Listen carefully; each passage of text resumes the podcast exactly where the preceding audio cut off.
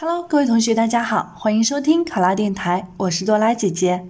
咱们今天的题目是：许多果农在水果销售渠道上开拓创新，利用互联网销售，通过远程视频了解水果的实时生长状况，销量达到之前的三倍以上。丰收后，水果还会邮寄到顾客家中。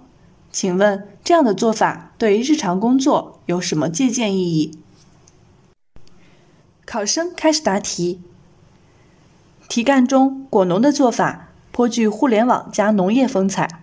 结合自身岗位，我对日常的工作借鉴意义有以下几点：第一，灵活思路，创新进取。果农在销售水果的过程中，摒弃传统方法销售的局限，采取创新的思路办法，利用新的更有效的方式进行销售。取得了良好的效果，大大提升了销量。为改革者进，为创新者强。目前我们所提出的精准扶贫就是创新的结果。通过创新扶贫方式，提高了扶贫的效率。在日常工作中，我们也要借鉴这种创新的精神和这种创新的思维，作为新时代的弄潮儿。在工作中，我们借鉴宝贵经验的同时，也要基于岗位职责和工作实际，勇于突破，敢于创新，凝经验与创新合力，才能促进社会的进步。第二，互联互通，引领潮流。互联网加的力量在各行各业如雨后春笋，蓬勃而出。题干中的果农利用互联网，让顾客通过远程视频了解水果的生长状况，顾客看到了实际的情况。会觉得很有参与感，使用起来也更加的安心，所以提升了销量。目前，网上办事大厅、微信办事平台、政务 APP，正是互联网加思维提高了办事效率，方便群众办事。在日常工作中，我们也要积极利用互联网，利用互联网实现了信息的共享，实现让数据多跑路，让群众少跑腿。第三。展示真我，提质增效。果农之所以敢利用这种远程视频的方式展示水果的生长，源于对于自己产品质量的自信。顾客看了水果生长的生态环境和健康的培育方式，更有购买欲望。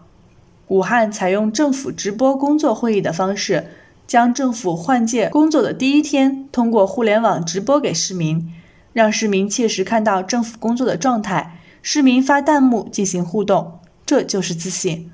我们在实际工作中也要借鉴这种敢于展示自己工作的精神，要对自己的工作自信，不断夯实自身能力素质，让自己经得起考验。第四，做实做细，善始善终，做好服务的最后一公里。果农不仅仅是转变的销售方式，还完整了整个服务链，提升了顾客粘着性。成为长期客户，比如我们现在大力推进的公共法律服务平台的建设，尤其是村居法律工作室的建设，就是将法律服务延伸到最后一公里，以更好的维护群众的利益。